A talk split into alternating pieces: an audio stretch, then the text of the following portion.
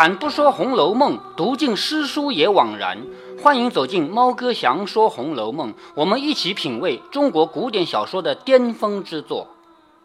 猫哥终于还是要说到中医了。在读《红楼梦》的过程中，猫哥在某些情节提到的情况下，会顺带的点评几句，但是始终没有深入。一是时间不允许，二是有意在回避这个话题。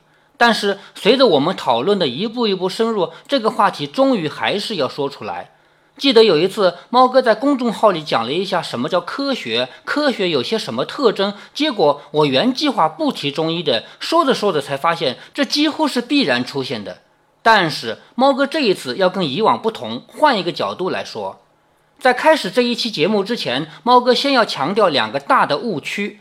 第一，只要提到中医，必然有人跟我提西医。但是实际上，猫哥在批评中医的时候，推崇的是现代医学，而不是所谓的西医。大家口头上说的西医，应该解释成现代医学。而传统的西医，也就是西方人古代的医学，非但没有什么好赞的，而且很恐怖。什么地水火风是他们的理论基础，放血疗法比咱们要吓人的多。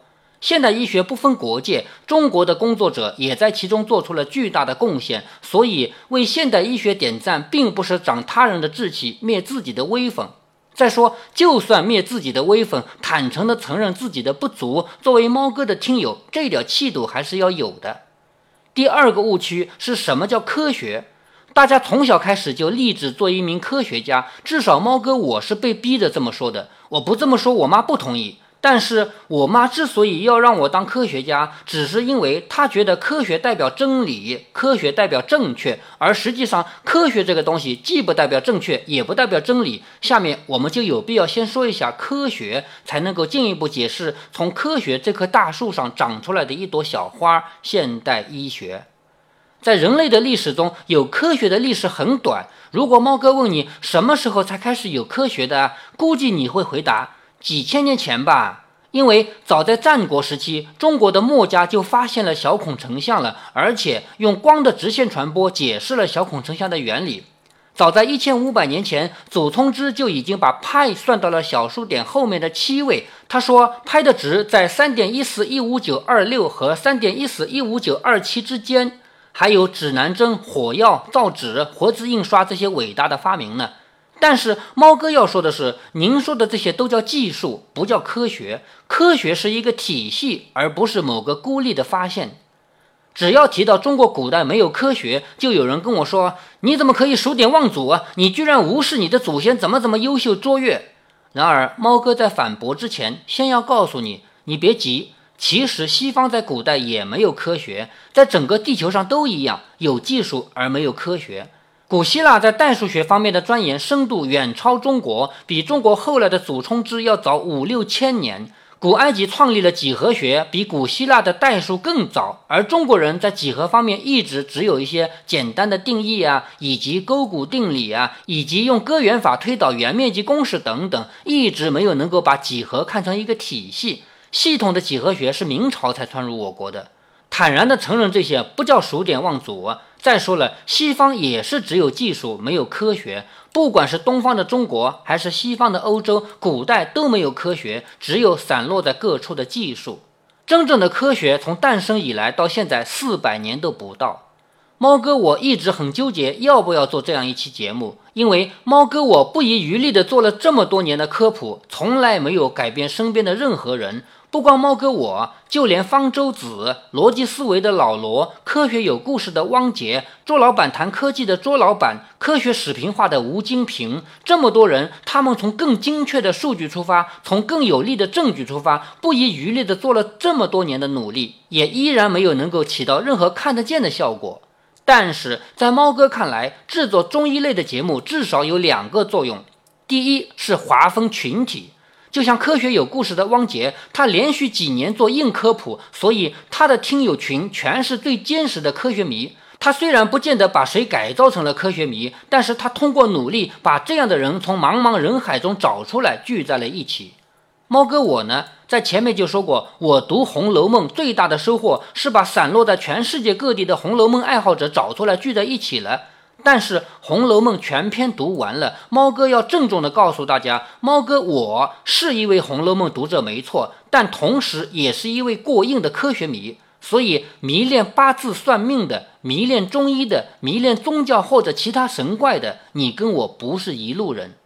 第二个呢，如果在我的听友里还有十岁左右的小孩，我祝贺你，你现在思维还没有被定式，我也许对你有帮助。如果在猫哥我的努力下，多了一个会理性思考，多了一个敢于否认社会现状，多了一个将来能够分清科学和巫术的人，那么我会感觉很骄傲。猫哥打算先不说医学，先说一下什么样的东西大家最容易相信。我们人类以及其他形形色色的动物在地球上进化了几亿年，我们的大脑是为了生存而生长的，不是为了理性。当我们和其他动物一起生存在险象环生的野外，我们需要学会的是什么样的情况会出现危险，发现什么样的动静要赶快逃命，而不是花时间来分析一下因果关系和逻辑关系。所以，缺乏理性是地球上每一个生物的共同点，也是每一个人的共同点。我们从牙牙学语开始，我们的大脑最愿意接受的是简单的因果关系。我们从两岁到四岁的时候，说的最多的一句话是“为什么”。而且每一个为什么都是一层因果，而不是一条因果链，因为我们的大脑需要这样的简单而直接的因果关系。人类第一次开始想复杂的问题，大约是五千年前，在地球的各个角落，包括古中国、古埃及、古希腊、古印度，同时出现了一批为天地万物而思考的人。他们为什么这么齐刷刷的同时出现，并不是他们之间有交流，而是在这个时候，人类已经生活安定，不再随时准备逃命，而且奴隶制度已经从繁重的体力劳动中解放出一批人。这批人从政治上讲是坏人，他们是奴隶主，但是他们终于从体力劳动中解放出来，有时间来思考天地万物。首先，人类最初思考的都是简洁而直接的。刮风下雨、电闪雷鸣都是因为天神，生老病死都是循环的。在这些方面，地球上各个不同的种族虽然没有沟通过，居然又一次取得了一致，说明在这些问题上，人脑的工作方式是一致的。前阵子看到一个笑话，说有一群成功的企业家在一起吃饭，大家谈谈自己是怎么成功的，每一个人都讲了自己所做的努力。最后有一个人说，有一部电梯中乘坐了三个人。一个在原地转圈，一个在做俯卧撑，一个在用头撞墙。电梯上升到五十楼停下，五十楼的主人问：“你们是怎么上来的？”他们回答说：“我是跑步上来的，我是做俯卧撑坐上来的。”还有一个说：“我是用头撞墙撞上来的。”实际上，所有人都是坐电梯上来的。这台电梯叫做中国经济的宏观起飞。这是一则笑话吗？是的，所有人都能知道这个笑话讽刺的是什么。但是各位听友，你以为你不是那个用头撞墙的人吗？我在我身边发现了许多这样的人啊。比如有一个妹子，她去某一个店里打针减肥，她兴高采烈地告诉我说她又去打针了。当我说咱们一起吃饭吧，她拒绝了。她说打针减肥的疗程期间不可以吃晚饭，每顿只能吃四个小番茄。我问她饿吗？她说饿得头昏眼花，但是为了疗效只能忍着。请问，如果一个人真的每顿只吃四个小番茄，还用得着打什么针吗？你比那个坐在电梯里用头撞墙的人好在哪里了呢？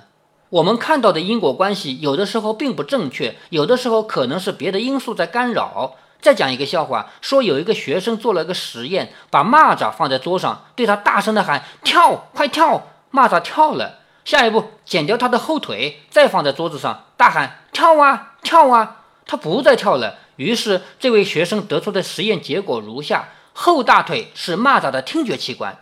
这是一个笑话吗？是的，你一定知道这个笑话在讽刺谁。可是，你以为你自己不是这样的小孩吗？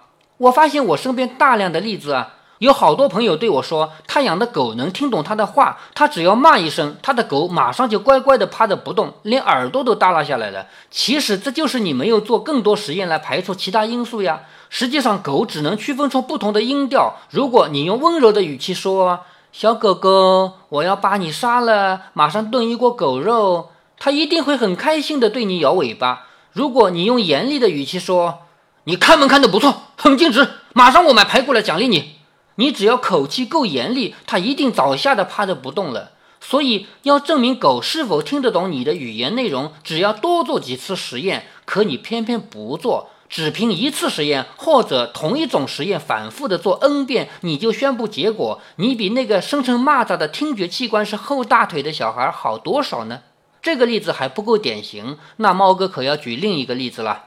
某人生病了，他吃了我的药好了，所以我这个药是有用的，你们快来买啊！再不买就没了。如果你相信这句话，那么你比那个声称蚂蚱的听觉器官是后大腿的小孩好多少呢？这就要说到另一个问题了，我们的大脑经常分不清因果性和相关性，这也有一个笑话。据统计，冰激凌的销量与溺水死亡的人数相关。当冰激凌销量上升的时候，溺水死亡的人数也增多。这个数据与国家、民族、地理位置无关，在世界各国普遍存在。所以吃冰激凌有造成溺水死亡的可能。这是一则笑话吗？是的，大家都能看出来，为什么冰激凌的销量上升，溺水死亡的人数也上升？因为到了夏天，买冰激凌的人多，下水游泳的人也多。这两者是相关的嘛？但是没有因果关系。但是你为什么觉得你不是那个认定冰激凌能造成溺水的人呢？我身边就有好多这样的人啊。他们说吹空调会造成感冒，说的那么斩钉截铁，那么不容分辨。你不是其中之一吗？其实是因为空调房间一般都不通风，而且往往多人挤一间，增加了交叉感染的几率。说完了因果关系，下面要说逻辑关系了。我们的祖先从五千年前就开始涉及层层递进的逻辑关系。每一位初中生都知道，数学分为代数和几何这两门学科，现在老放在一起，连考试都是一张试卷。其实它们分别起源于古埃及和古希腊。不管是代数还是几何，都需要一环一环的连续因果关系，从一个公式推演到另一个公式，或者从一个定理推演到另一个定理，这中间可能要经过几步、十几步的连续推演，其中任意一步单独拿出来，都必须有严格有效的证明。只要一步被推翻，整个链条就被推翻，结论就不成立。这种严密的一环扣一环的严格证明，很可惜，自从被发明出来以后，一直没有推广到数学以外的领域。像毕达哥拉斯这样的人，以及他的徒子徒孙们，发现了那么多数学规律，却一直沉迷于数学本身，从来没有想过身边的万事万物其运动规律与数学可能存在联系。第一个认为自然界的运动可能与数学有关系的人，一直到几千年以后才出现，他叫牛顿。在这个漫长的几千年里，不管是东方的中国还是西方的欧洲，都用思辨的方式来解释万物，而不是用证明。虽然代数证明和几何证明都已经被发明出来，但是没有用于解释自然现象。在中国传承下来的是阴阳和五行，西方也有四元素说，你可以把四元素当成他们的四行，因为这些东西看起来有道理，所以我们就会不加思考的接受。这里又要回到我们的大脑，我们的大脑有另一个问题，就是只要有点关联关系的，我们都会接受。我们大脑缺乏天生的严密逻辑，而且我们根本不觉得有什么必要。所以，像转发就能保佑妈妈健康长寿啊，像为了属龙属蛇的转一下，明年就顺了，这种事才能大行其道。连这种信息都有人相信，何况用阴阳五行包装起来的因果关系呢？所以，不管是东方的中国，还是西方的欧洲，思辨都是最流行的。流行就意味着有人生产，也有人接受，而且这种接受是不带任何杂念的。没有人想过要求证明一下。比如中国吧，你只要说天圆地方，所有的人都相信，非但不需要证明，而且从来不会有人想到问问证据，因为你听到的一切都是对的，父母、长辈、老师说的都对。但是。当你多想一下，你会发现思辨的内容都是听起来很有道理，实际上不符合逻辑的。猫哥再给大家讲一个笑话：你现在去一趟美国，飞机上花掉的时间大概要十四到十六小时，很慢嘛？什么狗屁飞机，还说是高科技呢？所以说不要盲目的相信科技，咱们老祖宗的牛车还是挺有用的嘛。这是一则笑话吗？是的，你很能发现它的可笑之处。他说对了前半句，飞机也不是太牛，去趟美国还要十几个小时。但是前半句与后半句没有逻辑上的关系，并不能证明牛车更好。问题是，你凭什么以为你不是这个笑话的主角？猫哥听到无数人说过，不要迷信西医，西医治不好的病多了去了，所以老祖宗的中医还是挺有用的。如果你也曾说过这样的话，你比那个做老祖宗的牛车的人又好在哪里了呢？有一种思辨的观点说，连中国政府都承认的东西，你居然把它说的一无是处，这句话显然不具备严密的逻辑。每当说起贪官污吏，每当说起苛捐杂税，每当说起教育不公平，每当说起高考不合理的时候，所有的人都陪着我一起叫骂。怎么当我说起中医的时候，就拿国家和政府来证明了？烧香拜佛还有人说很灵呢，对吧？不能说因为有人支持就反推它是有效的吧？下面再讲个笑话，这可是思辨的绝活儿。英国人在三千年前的地层中挖出了一根电话线，于是说我们英国人早在三千年前就已经发明电话了。德国人也到三千年前的地层里挖，什么也没挖到。于是说，我们德国人早在三千年前就发明了手机，这是个笑话吗？是的，但是你知道吗？你自己就是这样的德国人。你好多朋友对我说，西医算什么？中医是治胃病的，也就是说，中医在你还没有病的时候就把你治好了，所以你就可以不要西医了。如果你也相信这个逻辑，那么你比那个什么也没有挖到就声称三千年前发明手机的人好多少呢？有许多人相信中医治胃病这个说法，因为这个理念天然是对的，的确要以预防为主，没有病的时候就要防病。全世界七十亿人，没有一个人会否认这句话，没有任何人会说预防不重要。但是问题在于，这个胃病是怎么治的？从来没有人对我说过：“来来来，把这个吃了，你的胃病就已经被我治好了。”实际上，现代医学注射的种种疫苗、种种消毒和杀菌，这些来自现代医学的内容，才是真正的治胃病。我们大脑还有一个机能，会绕开你的控制，主动寻找认为合理的答案。有的时候，这个答案并不是你要的。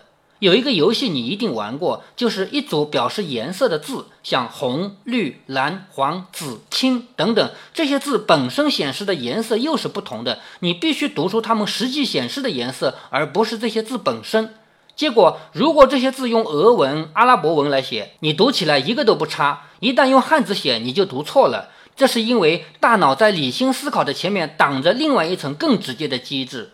像这个读不出文字的颜色，只能读出文字内容的游戏，所有人都知道自己被大脑忽悠了。但是有的时候你是不会知道的。你发现很多东西存在合理性，所谓存在就是合理的，不仅找得出合理性，还能够找得出必要性。其实你依然是被你的大脑忽悠了。如果存在的都是合理的，那么占卜星象你怎么看？我手里还有过一张纸，一个妹子给我的啊，据说是清宫里生男生女的表。指导皇上和娘娘们的百试百灵的哦，你又怎么看？再来讲一个笑话，有两位老太太在一起聊天。老太太说：“我的儿子可遭罪了，我那个儿媳妇太懒，天天要我儿子烧饭、扫地、洗衣服，连饭和茶都要端到媳妇儿面前。”别人问他：“那你女儿怎么样？”他兴高采烈地说：“我女儿可幸福了，找了个老公，对她很好，天天主动烧饭、扫地、洗衣服，连饭和茶都端到我女儿面前。”这是一则笑话吗？是的，但是你以为你不是这个笑话里的老太太吗？当正规的医院宣布某一个病不能治疗的时候，你大骂这算什么医院，光会收钱；而中医治不好病的时候，你会很坦然地说治得了病，治不了命。在这个时候，你比那个为女儿女婿点赞却抱怨儿媳妇的老太太好在哪里？实际上，这句话荒唐至极，治不了的病要坦然承认。现代医学就敢于承认啊，不知道的就是不知道，凭什么病人都已经死了，你还要声称你已经把病治好了？所谓治得了病，治不了命。我们的大脑经常在我们还没有控制的时候，就已经替我们想好了因果关系。有的时候我们觉得很正确，所以全天下的父母在反对孩子玩 iPad 的时候，拿出的理由都是伤眼睛的。而我小时候在昏暗的煤油灯下写作业就不伤眼睛了。因为这是游戏，那是写作业嘛。我们的大脑还有一个选择性的问题，最喜欢接受激动人心的故事。如果感动到让我落泪，那就太好了。前几年，我有一位好朋友组织了一次感恩夏令营，好多父母把孩子交给他一起学习感恩。在那个课程里，几乎每一节课，在场的家长和孩子都痛哭流涕，哭到无法自已。最高潮的那节课，父母齐刷刷的正襟危坐，小孩齐刷刷的跪坐一排，行了叩拜大礼。结果这个夏令营让我骂了个狗血喷头。我告诉他们，我自己也是老师，我知道你们的问题在哪儿。我当年教书的时候，如果课堂上哭作一团，就会显得很成功；如果笑成一团呢，就显得太乱了。但是实际上，让孩子学会知识最有效的是让他们从头笑到完。关于这个事情，大家可以读一读我的另一篇文章《奴化教育几时休》，这里就不读了。前几天，有一位朋友为了反驳我的观点，为了说明中医很牛，讲了一个感人的故事，说在一个大会上，有人发言骂在场的人都是饭桶，你们就知道用仪器，什么 X 光透视，什么 CT，什么核磁共振，什么验小血、验大血，有本事把机器关了，没有了机器，你们就是饭桶。你看我们只要动动手指，就把所有的病治好了。末了。还说整个会场上寂静无声，所有的西医工作者都惭愧地低下了头。我对那个人说：“你这个故事明明是个谣言，你居然选择了相信，这说明什么？就说明你愿意相信编出来的让你血脉膨胀的故事啊！其实现代医学需要仪器没有错，因为有些观察和测量不能用人眼人耳直接进行。中医倒是真的不用仪器，但是那些骨裂啊、胃溃疡啊、肿瘤啊。”中医要么治不好，要么连这种说法都没有。凭什么说他不用仪器就能治好所有的病？你连听都没听说过的病，你真的用手指发现并且治好了吗？我们的大脑总是相信早已存在的事情，而对新生的事物充满恐惧，所以我们才抵制转基因嘛。别说转基因了，连微波炉都抵制，味精也抵制。猫哥在前面有一期节目已经对味精进行了系统的辟谣了，这里不再重复。你要知道，古代是没有转基因，也没有味精，但是古代还没有玻璃呢，还没有塑料呢，还没有不锈钢呢，还没有电灯呢。为什么这些你不反对，有些却要抵制呢？表面上你可以找出许多原因，实际上，猫哥我认为，我们这代人是不锈钢、电灯时代的原住民，生下来牙牙学语的时候就在使用它们，所以我们见怪不怪了。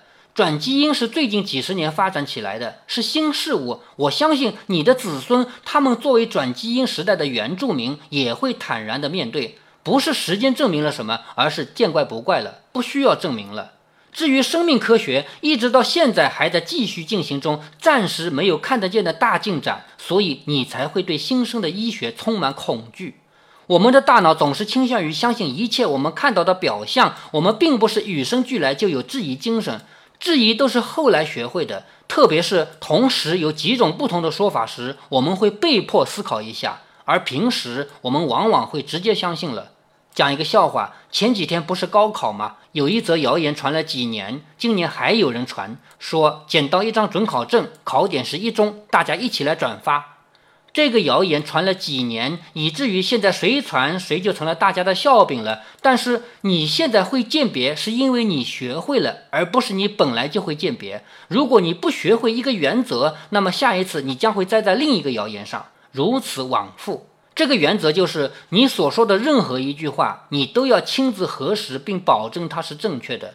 我们绝大多数人没有这个观念的，他们转发就转发了。如果是谣言，很坦然地说。我转的呀，又不是我编的，似乎只要不是自己编的，就无需为它的传播负责。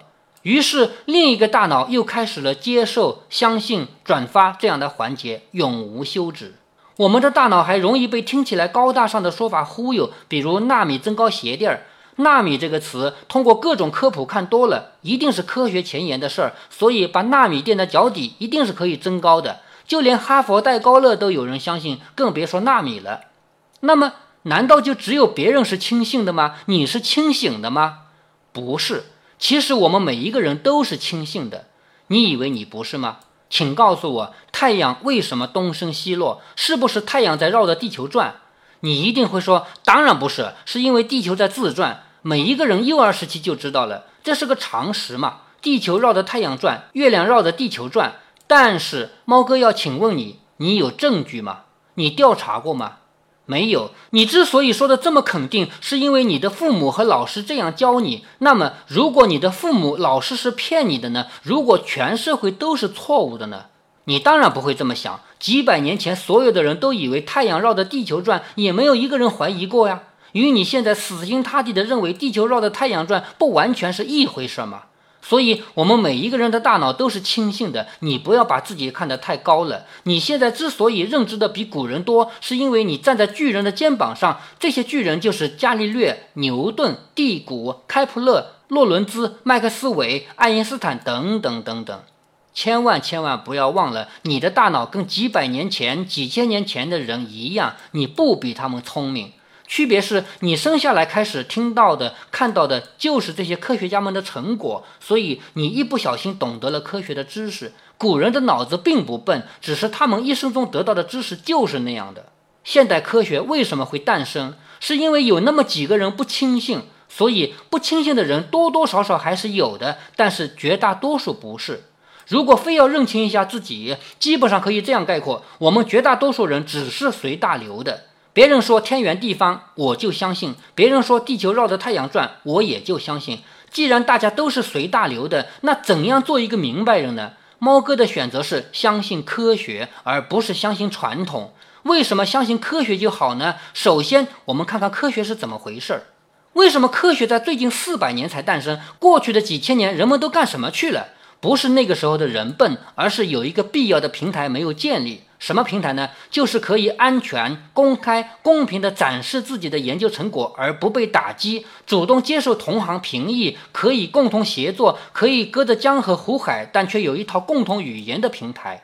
人类这几千年的文明史，从来没有放弃过对天地宇宙万物的思考，由此产生了许许多多的流派。中国就有女娲造人说，盘古开天辟地说。希腊也有盖亚、泰坦、普罗米修斯的传说。基督教的世界大家都知道是上帝造人说。对于天地万物的解释，流派众多；对于生老病死的解释，也是流派众多。这些流派各执一词，谁也说服不了谁。如果你不相信我的这个流派，好一点的情况是你爱信不信，反正我代表终极真理，你这个冥顽不灵的。坏的情况就是我把你这个异端杀了。在人类所有的流派中，只有一个是特殊的，那就是科学共同体。科学共同体的特殊性在于，它的每一个发现都必须得到别人的验证，而且是完全开放，任何人都可以验证。你有了研究成果，你要老老实实的一个数字、一个符号、一个小数点都不差的写下来，然后接受整个地球上所有人的检验。别人可以重复你做的研究，可能得到跟你一致的结论，也可能不一致。你必须通得过同行们的检验，才能被认可。科学共同体是有人类以来最开放也最闭塞的一个流派。说它开放，是因为谁都可以加入，不用写申请，不用谁同意，你说进去就进去了。别人非但不能阻拦，也阻拦不了。说它闭塞，是因为你所做的一切工作都必须公开，而且必须按共同体认可的方式公开。就是写论文了，要极其细致，细致到别人可以直接重复你的实验。科学发展到现在这个地步，分支已经细化到没有人能够了解一个完整的学科了。举个社会中的实例，我朋友开公司做螺丝的，他天天按照订单要求做大大小小的螺丝，他根本不知道这种大小、这种形状的螺丝用在哪里，究竟是儿童玩的电动汽车，还是飞向火星的火箭里，他无法知道。其实科研也是这样，有许多科研人员的研究已经如此的边缘化，以至于同一学科里的其他人都不知道这回事儿。将来他们的研究在哪一个层面上能擦出火花，这都是不知道的。在科学共同体内部，任何一个人都可以查到另一个人的研究成果，也都是论文。任何一个人的研究成果都需要主动提交到所有同行面前，而且邀请他们来挑刺。科学家们从来不觉得自己的结论一定正确，从来没说过你挑我的错，我跟你急。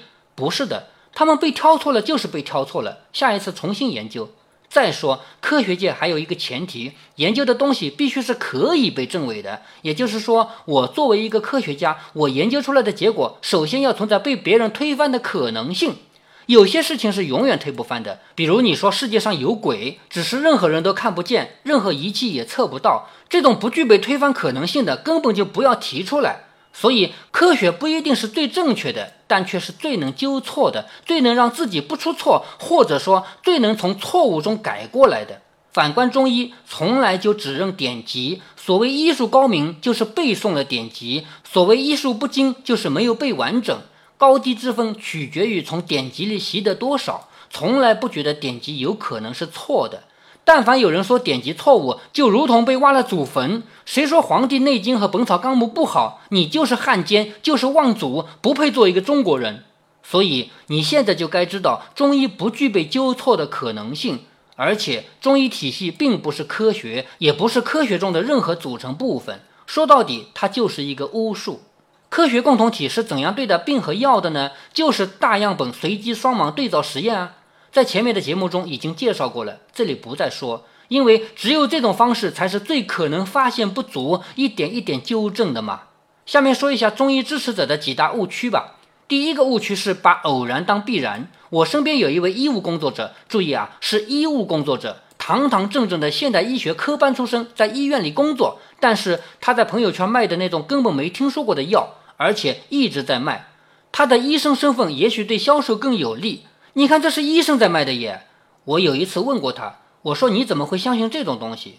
他说谁谁谁吃了怎么样了，谁谁谁吃了怎么样了，举了好几个例子。我说你作为医务工作者，你是正规学校毕业的，你就不知道个案不能代表效果吗？你居然不知道双盲对照实验？他说他不知道。第二个误区是不知道相关性和因果性的区别，前面说了啊。第三个误区是用思辨来代表实证，前面也说过了。第四个误区是缺乏实证的观念，不知道任何结论都是要有证据支撑的。最经典的一句话是：你们西医只是治表的，而我们中医才是治本的。这句话说了这么多年，没有证明过哪一个病是让中医治了本的。相反，西医却实实在在地消灭了天花，这不是治本吗？第五个误区是不知道谁主张谁举证的原则。有好多中医粉听到别人批评就会叫嚣：凭什么批评中医？你有什么证据说中医无效？你想说你有效，必须你自己拿出证据来，别人没有义务来证明你是无效的。别人只要说一句我不相信就够了。第六个误区是不知道怎样检验有效性。好多人把吃了药以后拉稀当成药物起作用了，说这叫排毒，其实这是中毒反应。当然了，一提到中毒，立即有人说是药三分毒嘛，还说西药不也有副作用吗？这是一句万能的托词。对呀，现代医学的确承认有副作用，但是现代医学是权衡之后做出的选择，而中医却是无法证明疗效，还要面临中毒的危险，这完全是两回事。第七个误区是不知道逻辑性，典型的就是那句话：西医也有治不好的病嘛，所以老祖宗的中医还是有用的。第八个误区是太爱惜民族自尊，总觉得自己的祖国五千年文明，所有方面都必须是最好的。如果有东西不如西方，那我不能接受。这个误区不仅百姓有，政府也有，所以中成药才可以绕开严格的检验，直接上市。第九个误区是认为存在远古的密码，即使没有被我们证明，也是因为我们现代人不如古人。最后，猫哥得说一说，中医如果真的想获得认可，应该怎么做？第一步，先要有确切的、没有争议的定义，比如什么叫气，什么叫阴和阳，你得能够精确定义吧？不然的话，每一个从业者、每一位研究人员，他们所说的气都不是一样的，你怎样去证明正确或者错误？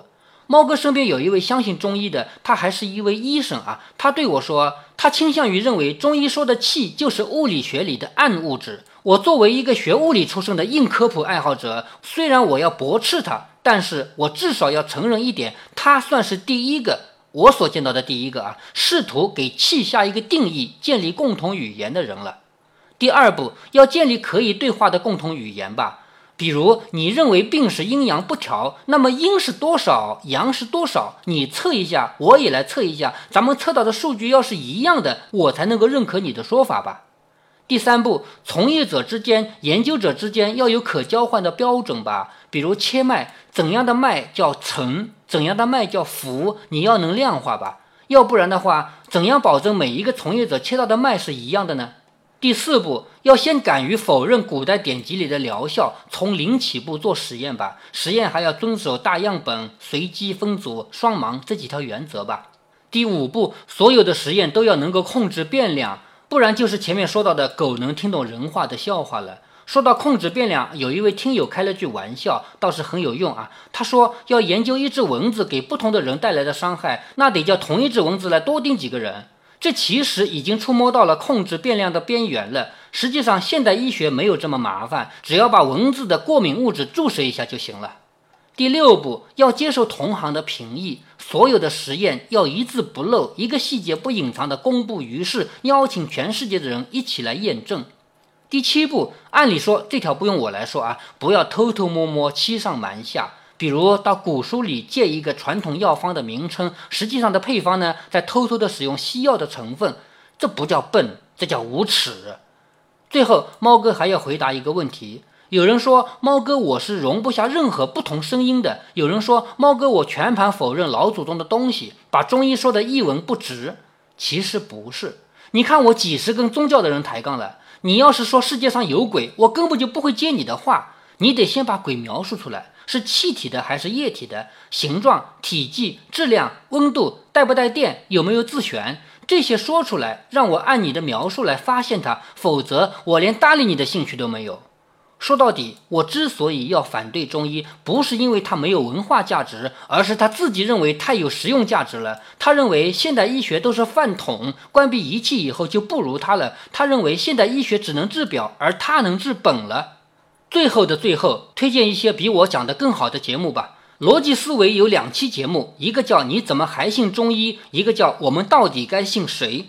还有喜马拉雅上科学有故事的节目，通过对天地宇宙、日月星辰的科普，教我们培养科学精神。科学有故事会告诉你，我们缺的不是科学知识，知识都可以查阅的，我们缺的是科学精神。这么多期节目做下来，从来都是独自完成的，只有这一期，猫哥我请教了科学有故事的主播汪杰，他在百忙之中对我的初稿进行了指点，在这里对他表示感谢。他是一个实实在在做硬科普的作家，自己写书，自己在喜马拉雅上讲自己的书。我在本文中有许多观点都是受他的启发而来，在此深表谢意。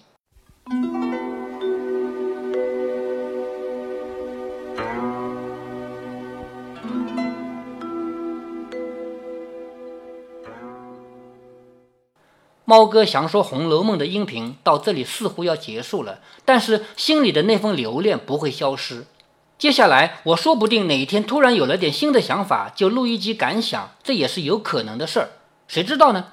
我应该还会再找一些别的书籍来录制有声节目。究竟录什么书？听友群里算是吵翻了天。有人说想听《西游记》，有人说想听《金瓶梅》，有人说想听鲁迅。反正众说纷纭，永远没有结果。这个意见是不可能统一的。不过，目前至少还有三件事要做。第一，猫哥详说《红楼梦》还有三百集左右的内容是没有片头、没有片尾感悟的，我会慢慢的重新制作。第二，从《金瓶梅》到《红楼梦》还没有更新完，因为精力有限，一直没顾得上它，现在也要去更新它。第三，《江相派传奇》是我认为的一部好书，一部好小说，我也要抽出时间来录完它。除了以上三条以外，其余的呢，慢慢来吧。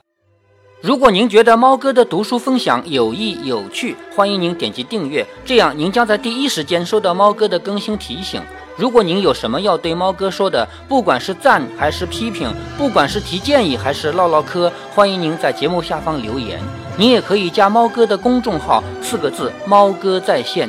您还可以加入猫哥的听友群中，微信群呢，用语音节目没有办法说清，还是 QQ 群方便，群号为八四九九六六八九九。不管加入 QQ 群，还是微信群，还是在节目下留言，还是在公众号留言，您都可以围绕着书中的智慧和读书的乐趣畅所欲言。